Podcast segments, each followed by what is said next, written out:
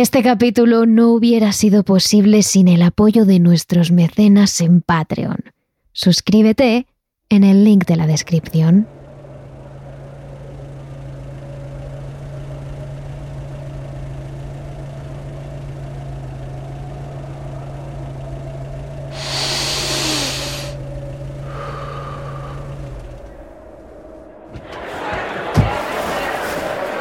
Warren bajó del coche unas manzanas más allá.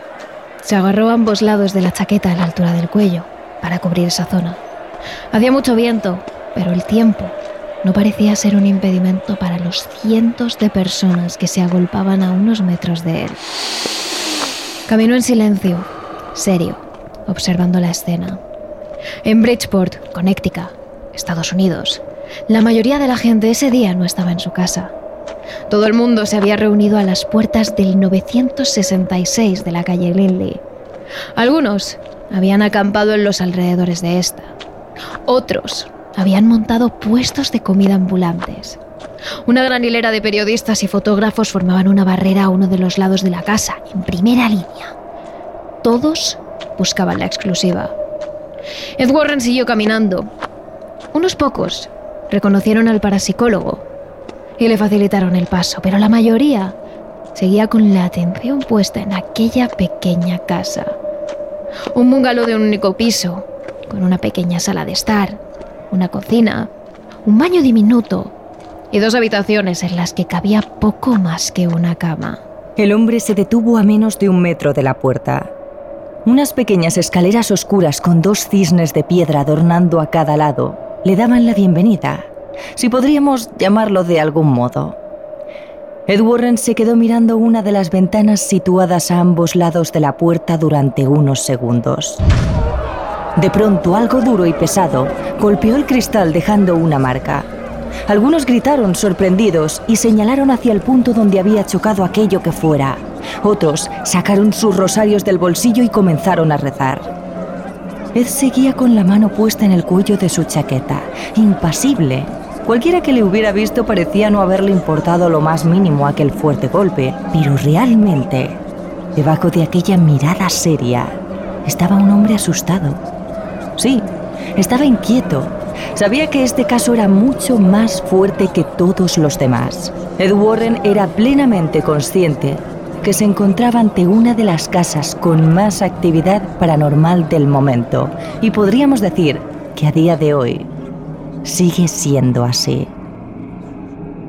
Hablamos del caso de la calle de Linley en Bridgeport, uno de los peores que existen e incluso nos atreveríamos a decir que se trata de la casa más embrujada del mundo. Terrores nocturnos con Emma Entrena y Silvia Ortiz. Nos debemos remontar a principios de la década de los 60 para hablar de esta misteriosa casa. Por aquel entonces, un matrimonio decidió comprarla poco después de ser construida. Un lugar muy humilde, con todo lo necesario, pero sin espacio para más. Una pequeña estructura con base cuadrada que por aquel entonces estaba decorada con una fachada de color blanco y beige y un tejado color grisáceo. En la parte trasera, un diminuto jardín que permitía colgar unas cuerdas de tender y, con suerte, unas sillas para tomar el aire. Pero los Goodin jamás vieron aquel terreno como algo pequeño. Para ellos era su gran palacio, su punto de partida y su nuevo hogar. Gerald, el marido, trabajaba en una fábrica y Laura, su mujer, era ama de casa. Ambos eran sumamente religiosos, pero en especial ella, una persona católica romana que jamás faltaba una misa. Desde el momento en el que compraron la casa, la idea de los dos fue tener hijos. Querían muchos y en el peor de los casos, si no cabían ahí, se irían a otro lugar mejor cuando consiguieran ahorrar algo de dinero. Y así fue como, el mismo año que se instalaron en su nuevo hogar, tuvieron su primer hijo, Jerry Jr. Sin embargo, poco después de nacer, los planes del matrimonio Gooding dieron un giro radical. Su pequeño padecía una grave enfermedad, ELA, las siglas de esclerosis lateral amiotrófica. una enfermedad que afecta al sistema nervioso y progresivamente este va dejando de funcionar hasta llegar al punto de no poder andar, hablar, comer por sí solos, hasta dejar de respirar. Desde el principio los Gooding decidieron llevar la enfermedad lo mejor posible. Se informaron bien, le pagaron a su pequeño múltiples tratamientos para ralentizar el proceso degenerativo y le dieron mucho, mucho amor. Pero cuando el niño tan solo tenía seis años, desgraciadamente, la enfermedad había avanzado mucho, tanto que a mediados de 1966, Jerry Jr. falleció.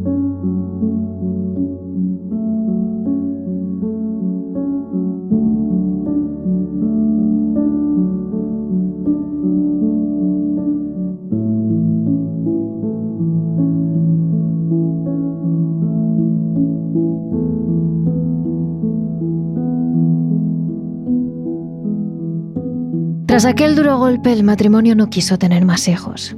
Tenían miedo de que la enfermedad fuera hereditaria y de que también afectase a los siguientes. Tiempo después, en 1968, cuando consiguieron recuperar medianamente su vida normal, decidieron viajar hasta Canadá y adoptar a una pequeña niña huérfana llamada Marcia, a la que le brillaron los ojos cuando se enteró de aquella increíble noticia. Al cabo de unas semanas, los Woodin volvieron con un integrante más en la familia. Una joven que tenía ganas de conocer el barrio, a sus vecinos, sus costumbres y a sus futuros compañeros de clase. Se decía que los Woodin eran muy protectores con la joven Marcia. La acompañaban cada mañana a la escuela y evitaban dejarla salir sola fuera de casa. Además, tiempo después, la joven admitió que no era feliz yendo a la escuela, ya que allí sus compañeros la discriminaban por tener rasgos diferentes y por ser más tímida que el resto. ¿Tenía amigos entonces? Lo cierto es que sí. Uno, su queridísimo gato blanco y anaranjado, llamado Sam. La mayoría de las veces cuando volvía de la escuela, Marcia dejaba la mochila en el suelo e iba corriendo a ver a su mascota. Jugaba con él, le contaba sus pensamientos, dormía con su gato. Él era toda su vida. Pero vista la situación, ¿dónde estaba el misterio? ¿Qué es lo que hizo tan famosa aquella pequeña casa de la calle Lindley? No fue hasta 1973, cuando empezaría aquel infierno que llegó a oídos de prácticamente el mundo entero.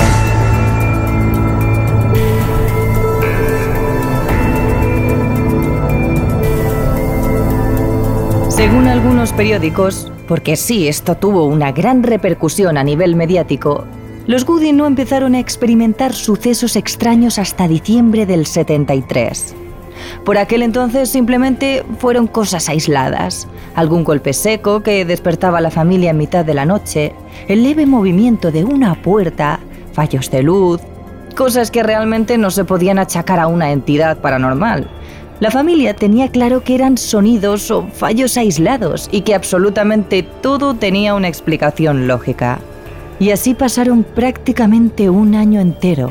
En octubre del 74, una de las tardes en la que la joven Marcia volvía a casa, el matrimonio Goodin empezó a inquietarse al ver que, llegada la hora, su hija no había regresado del colegio. Al poco rato, cuando Gerald estaba a punto de irse para allá a ver qué ocurría, el teléfono sonó y nada más descolgar, Laura se quedó pálida. Los compañeros de Marcia habían pegado a la joven a la salida del colegio. En concreto, uno de ellos tuvo la brillante idea de situarse detrás de ella y darle una fuerte patada en la espalda. Algo que hizo chillar de dolor inmediatamente a Marcia y a los pocos minutos llevarla a urgencias en el hospital. Rato después, los médicos informaron a los padres de que su hija tenía una fractura en la espalda bastante importante y que para curárselo, la niña tendría que llevar un aparato ortopédico que le ayudaría a volver a estar como antes. A partir de ahí, la joven Marcia dejó de estudiar en el colegio y pasó a hacerlo desde casa. Aunque anteriormente no era una chica que saliese mucho, este incidente la obligó a pasar mucho más tiempo en casa, todo el día, Y si era postrada en la cama, todavía mejor. Ahí estuvieron sus padres para cuidarla en todo momento, pero en especial su gato y fiel compañero Sam no se despegó de ella ni un minuto.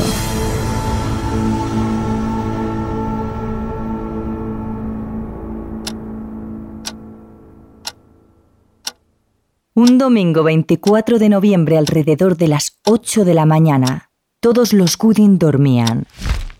En el silencio unos golpes dentro de la casa comenzaron a despertar a la familia.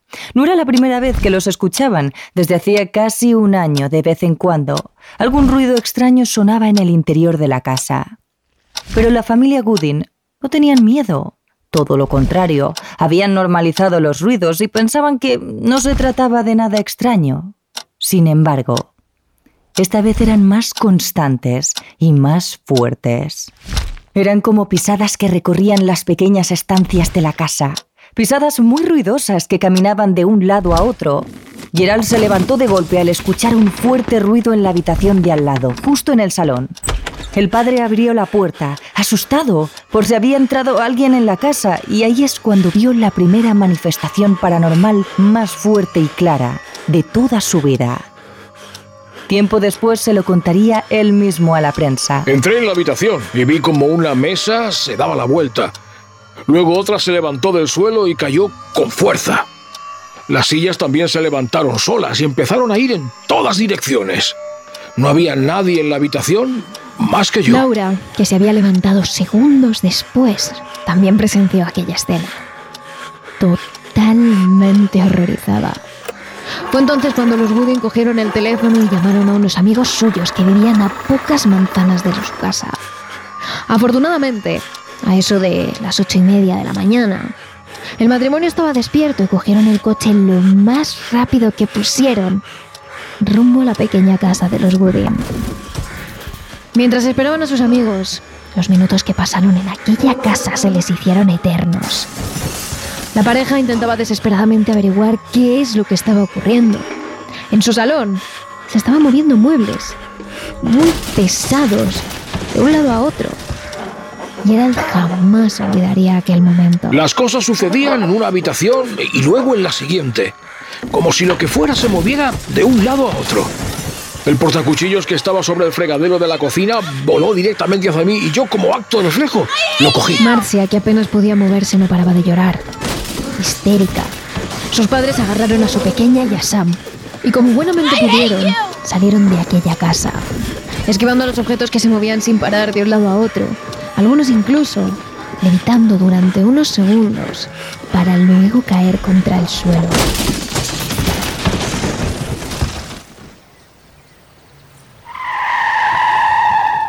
Cuando los amigos llegaron a la casa y abrieron la puerta, se encontraron el interior hecho un desastre. Mesas volcadas, los cubiertos esparcidos por todo el suelo, el gran televisor estaba hecho añicos, absolutamente todo fuera de lugar. Entre los dos hombres agarraron el pesado televisor para volverlo a colocar en su sitio.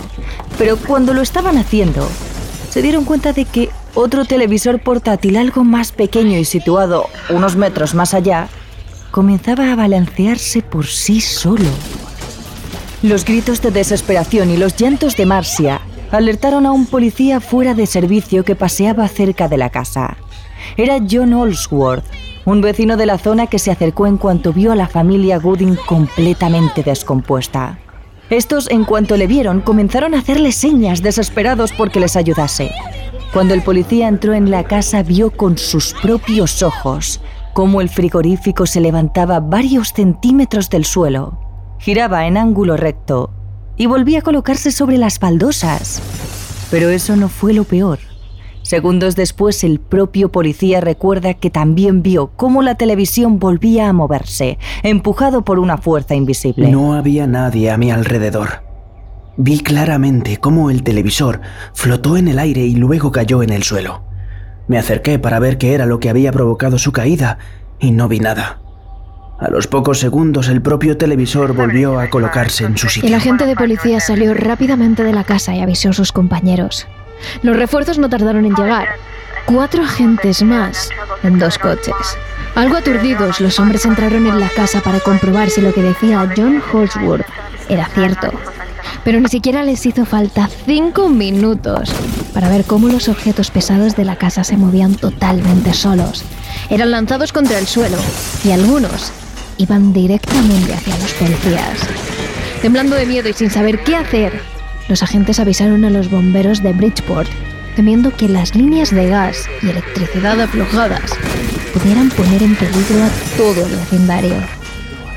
Pero después de hacer una investigación y encontrar el lugar seguro, el subjefe de operaciones, Frederick Trewin, vio algo que le sacudió mucho. Una silla de cocina saltó delante de mí, dos pies en el aire y cayó hacia atrás.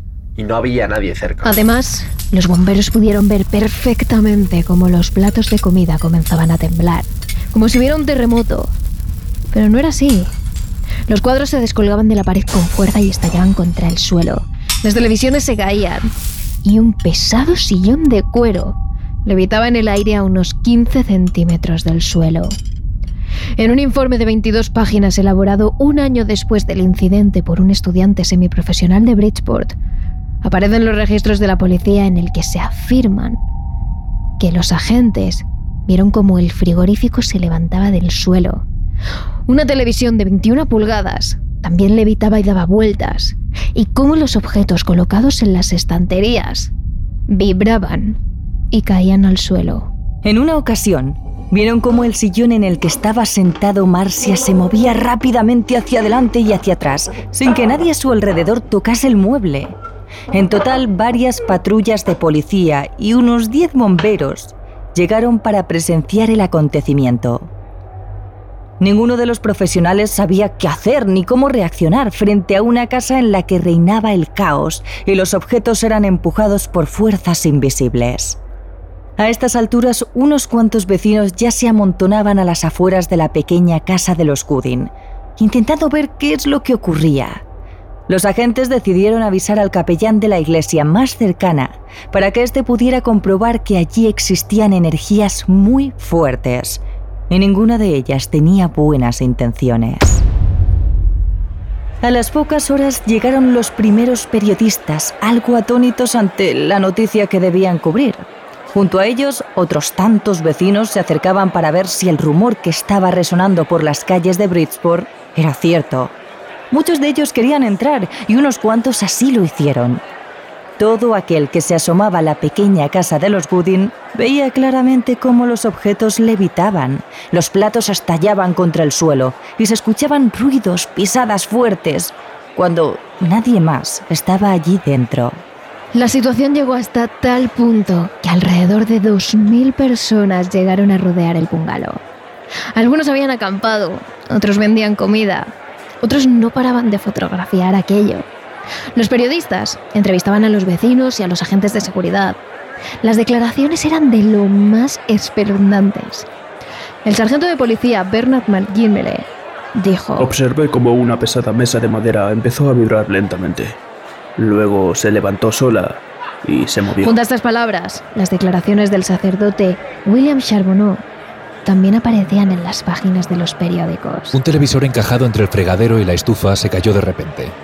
Para mover ese televisor, alguien habría tenido que acercarse, ejercer una gran fuerza y tirar de él hacia adelante. Además de ellos, otros tantos hablaban ante la prensa y aseguraban que la casa se había convertido en un completo infierno. Incluso hubo quienes afirmaron que la actividad paranormal sobrepasó las paredes de la casa de los Goodin, porque justo a la entrada, los dos cisnes de piedra que miraban hacia el frente llegaron a girar lentamente hasta colocarse frente a frente. Policías, bomberos, vecinos, sacerdotes, investigadores, periodistas, religiosos, todos observaban horrorizados la casa y a la familia Woodin, que estaba sumida en un escalofriante terror. Nunca olvidaré la sensación. Yo estaba subiendo por la colina y allí abajo estaban pululando todas esas personas. Era como si fuera el fin del mundo. Y aquella pequeña casa fuera el único lugar donde aún daban algo de comida. Así recuerda Ed Warren la llegada a la casa de los Houdin, aquel día en el que el aire soplaba con fuerza, pero el tiempo no era impedimento para todas aquellas personas agolpadas a las puertas del 966 de la calle Lindley. El matrimonio fue avisado por un conocido suyo que había escuchado la historia que estaba revolucionando prácticamente a un país entero a estas alturas, gente de otros estados viajaba hasta Connecticut únicamente para ver lo que sucedía en aquella casa. Nada más entrar, Ed no tuvo que esperar mucho para ver lo que otros vieron. La actividad paranormal allí era demasiado fuerte para que una única persona se enfrentara a todo esto sola. Así que tras comprobar que aquello era completamente real, Ed Warren volvió a casa y se lo contó a su esposa Lorraine. A la mañana siguiente, muy temprano, el matrimonio de parapsicólogos visitó a la familia Goodin y entró en su bungalow. Nunca en mi vida he visto a tantos policías arrodillarse y pedir la bendición de Dios como en esa casa. Quizás esa fue una de las cosas que más impactó a Lorraine Warren nada más llegar a la casa. A esas horas estaban saliendo los primeros rayos de sol, pero daba igual. Multitud de personas estaban allí plantadas, observando desde fuera la casa. Algunos dormían sentados o como podían alrededor del terreno. Otros estaban completamente inmóviles, como estatuas, sin apartar los ojos del lugar en cuestión. A decir verdad, por las ojeras que tenían, el matrimonio intuía que llevaban sin dormir mucho tiempo. Los flashes de los periodistas comenzaron a dispararse en cuanto Ed y Lorraine Warren se acercaron. Y minutos más tarde, tras presenciar la gran actividad paranormal que había en el bungalow, el matrimonio avisó a un gran amigo suyo, el padre Fred Gravy, para que bendejera la casa. Según los Warren, este era uno de los casos poltergeist más famosos y bien documentados de la historia, y lo calificaron como un 10 en la escala de cosas sobrenaturales que habían visto en décadas de experiencia. Pasaron allí varios días, investigando la situación e intentando contactar con las entidades que asolaban la casa. Pero de eso os hablaremos en nuestro capítulo de Patreon. Tras varios días de investigación, el padre Fred Garvey se dio cuenta de una cosa. Según su teoría, era la presencia de Marcia la que de algún modo alteraba las entidades malignas que había dentro de ella. Cuando la niña aparecía, los movimientos de objetos se multiplicaban, eran todavía más bruscos e iban directamente hacia la niña, por mucho que hubiera más personas allí dentro con ella. Según Fred, era el dolor que sentía la propia Marcia la que de algún modo alimentaba a los demonios que habitaban allí. Incluso llegaron a afectar directamente a su fiel amigo, su gato Sam, que según dijeron algunos presentes, llegó a pronunciar palabras en otras lenguas como si estuviera poseído. Uno de los que escuchó perfectamente al gato hablar fue el sacerdote William Charbonneau, que también defendía que las entidades se centraban de algún modo en Marcia, porque la niña era capaz de percibir cuándo iban a ocurrir ciertos acontecimientos. La cuestión es que una noche en la que el sacerdote bajó al sótano, escuchó una horrible voz que cantaba villancicos. Horrorizado, el sacerdote encendió lo más rápido que pudo la luz y poco antes de que la voz se callara, observó cómo ésta parecía venir del gato blanco y anaranjado llamado Sam. En otra ocasión, un joven seminarista invitó a la familia Gudina a rezar dentro de la casa. Todos se colocaron en círculo, en el salón, y cerraron los ojos. Tuvieron que concentrar toda su energía para posteriormente empezar a rezar. A los pocos segundos de oración, una sombra negra y gigantesca comenzó a aparecerse ante todos. El seminarista cogió a la joven Marcia en brazos y salió de la casa lo más rápido que pudo. Los allí presentes aseguran que aquella sombra negra siguió a la niña hasta la casa del vecino. Pero cuando ambos entraron, sorprendentemente, desapareció.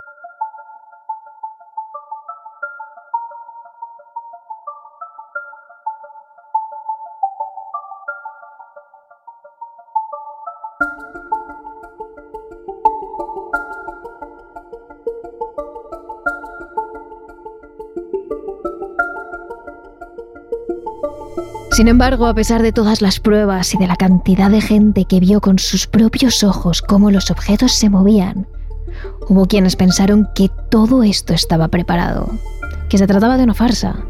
Entre ellos, el comisario de Bridgeport, que tenía la certeza de que la joven Marcia era la principal culpable. Lo cierto es que según contó el propio comisario en una de las ocasiones que entró a la casa, vio cómo la niña movía un mueble con el pie fue entonces cuando el hombre enfurecido le preguntó a la joven si ella había provocado todo eso. Y la niña, avergonzada y sin saber qué decir, admitió que sí. Automáticamente el comisario ordenó a las fuerzas de seguridad que se retiraran y cerraran el caso de inmediato. Hubo quienes creyeron que se trataba de una farsa porque, dicen, la familia Gooding parecía disfrutar de todo aquello. La fama, las entrevistas, la repercusión. Así que, tras todo el escándalo que se había montado desde hacía semanas, la policía hizo caso al comisario y se retiró del lugar, cerrando completamente el caso. Pero al contrario de lo que el comisario pensaba, la mayoría de gente, incluso agentes de policía, sabían que lo que ocurría en la casa de los Gooding era real. Allí dentro había entidades, demonios, fantasmas, lo que sea pero fuera lo que fuese, la energía y la fuerza que tenía era algo sobrenatural. Uno de los principales argumentos que utilizaron todos los que creían en este caso era el siguiente. Si supuestamente Marcia era la culpable y la que se encargaba de mover todos los objetos, ¿cómo explicas que levante grandes mesas de madera, sillones que pesan más que ella, incluso frigoríficos? Y todo ello sin que se note, claro, era algo imposible y además la actividad paranormal no estaba únicamente ligada a su presencia. Cuando Marcia no estaba, los objetos seguían levitando y golpeando paredes, cristales e incluso a los propios visitantes. Uno de los que más defendió a Marcia, incluso ante las autoridades, fue el sacerdote William Charbonneau, aquel que escuchó al propio gato de la niña catar villancicos con una voz horrenda. El hombre se plantó en la oficina del comisario exigiendo que el caso se reabriera. Pero este lo que hizo fue alejar al sacerdote hasta tal punto que le obligó a marcharse de la ciudad. El sargento Berhard, un veterano de 72 años de la policía de Bridgeport, aseguró ante la prensa que la niña no tenía nada que ver con los sucesos extraños. Me quedé mirando como una pesada mesa de madera empezaba a vibrar lentamente. Luego se levantó por sí mismo y se movió. Si no lo hubiera visto con mis propios ojos, no lo habría creído. Y así, otros muchos salieron en defensa de la familia Gooding, y en especial de Marcia. Todos lo habían visto, todos sabían que eso no era un fraude. Estaban ante una de las casas más embrujadas del mundo. De hecho, tiempo después, los propios Warren saldrían en defensa de la pequeña, ellos pensaban, al igual que varios sacerdotes que habían analizado el caso de cerca, que la energía que desprendía Marcy alimentaba de alguna forma a las entidades. Lorraine Warren lo explicó así en una entrevista con Tony Esfera. La niña, su frustración, su rabia, su tristeza, habían sido el desencadenante para que las fuerzas malignas se desataran y se acercaran a ella para que quedaran en la casa. La cuidaron como ellos pensaban que era amoroso, pero la protegieron de cualquier interés, de cualquier amigo de fuera. La llevaban al colegio de San Patrick. La madre la recogía para evitar las burlas, porque los niños pensaban que era diferente. Ella pensaba que era diferente, porque era una niña india. Y cuando llegaba el recreo, la madre quería protegerla, así que iba a por ella y llevaba a la niña pequeña fuera del patio y la metía de nuevo en el colegio. Ella nunca jamás tuvo la oportunidad de interactuar con otros niños, excepto en una clase. Entonces, ellos eran extraños. Así que, por la frustración de esta niña, que por el hecho de que algunas niñas maduran antes y ella lo hizo, ya estaba alcanzando la pubertad. Sus frustraciones y sus ansiedades marcaron su vida en esa casa y fueron posiblemente responsables de desencadenar lo que estaba pasando allí. Eddie Lorraine Warren, con su experiencia y con lo que habían visto allí, incluida mucha actividad paranormal sin que la niña estuviese presente, sabían que Marcia no había tenido nada que ver aunque, eso sí, su energía era algo así como el combustible para los espíritus.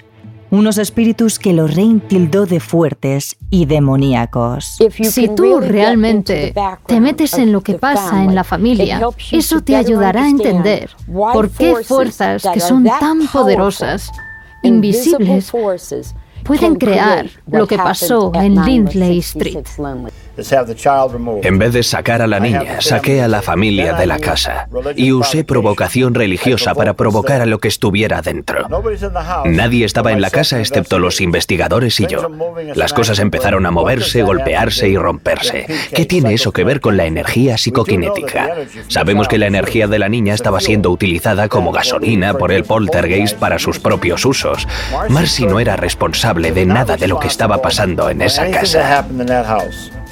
Una vez desatado todo esto, con sus frustraciones y sus ansiedades, entonces los espíritus llegan y se ponen al mando. Espíritus demoníacos tienen que ser los responsables por el enorme poder de las cosas que tuvieron lugar en esa casa, porque se necesitaba un tremendo poder para mover lo que se estaba moviendo en esa casa. ¿Qué ocurrió después del incidente? ¿Qué hizo la familia Woodin? Aunque en un primer momento se negaron a irse de la casa porque allí habían invertido todos sus ahorros, finalmente se vieron obligados a hacerlo. Después del incidente y de la repercusión mediática, estuvieron viviendo durante un tiempo allí, pero los ataques eran tan constantes que finalmente acabaron buscando otra casa. De hecho, lo último que supieron los periodistas de ellos fue que estaban buscando una casa fuera de Bridgeport. Así fue como poco después, junto al descuidado jardín y a la pintura seca, propia del abandono que sufrió la casa, se clavó un cartel en el que ponía en venta. Los Goodin decidieron venderla a 21.500 libras, y es cierto que muchas familias visitaron la estancia, pero estas solo lo hacían por el morbo y por todas las historias que habían escuchado. Nadie quería comprarla y mucho menos vivir allí. Años más tarde, Laura Woodin, la madre, falleció en un accidente de tráfico. Gerald quedó viudo y pasó su vejez solo. Pero si del matrimonio Woodin se sabe poco, menos se conoce aún de lo que pasó con Marcia, de dónde se fue a vivir o qué hizo después de todo aquello. Un completo misterio. Si es cierto que cuando la casa de la calle número 966 de Lindley se cerró. Hubo varios intentos por parte de diversos grupos de personas de colarse en la casa, principalmente para quemarla. Defendían que allí dentro había varios demonios encerrados y que la única manera de acabar con ellos era prendiendo fuego al terreno.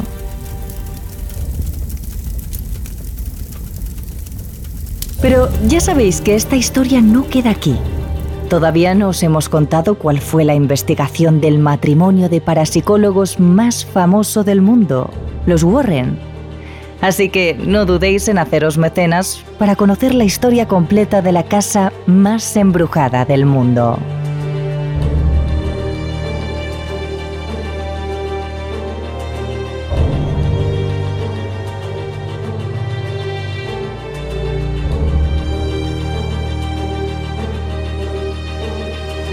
Y tampoco os olvidéis de seguirnos a través de nuestras redes sociales. Somos arroba terrores nocturnos barra baja TRN en Instagram y TikTok y arroba terroresn en Twitter.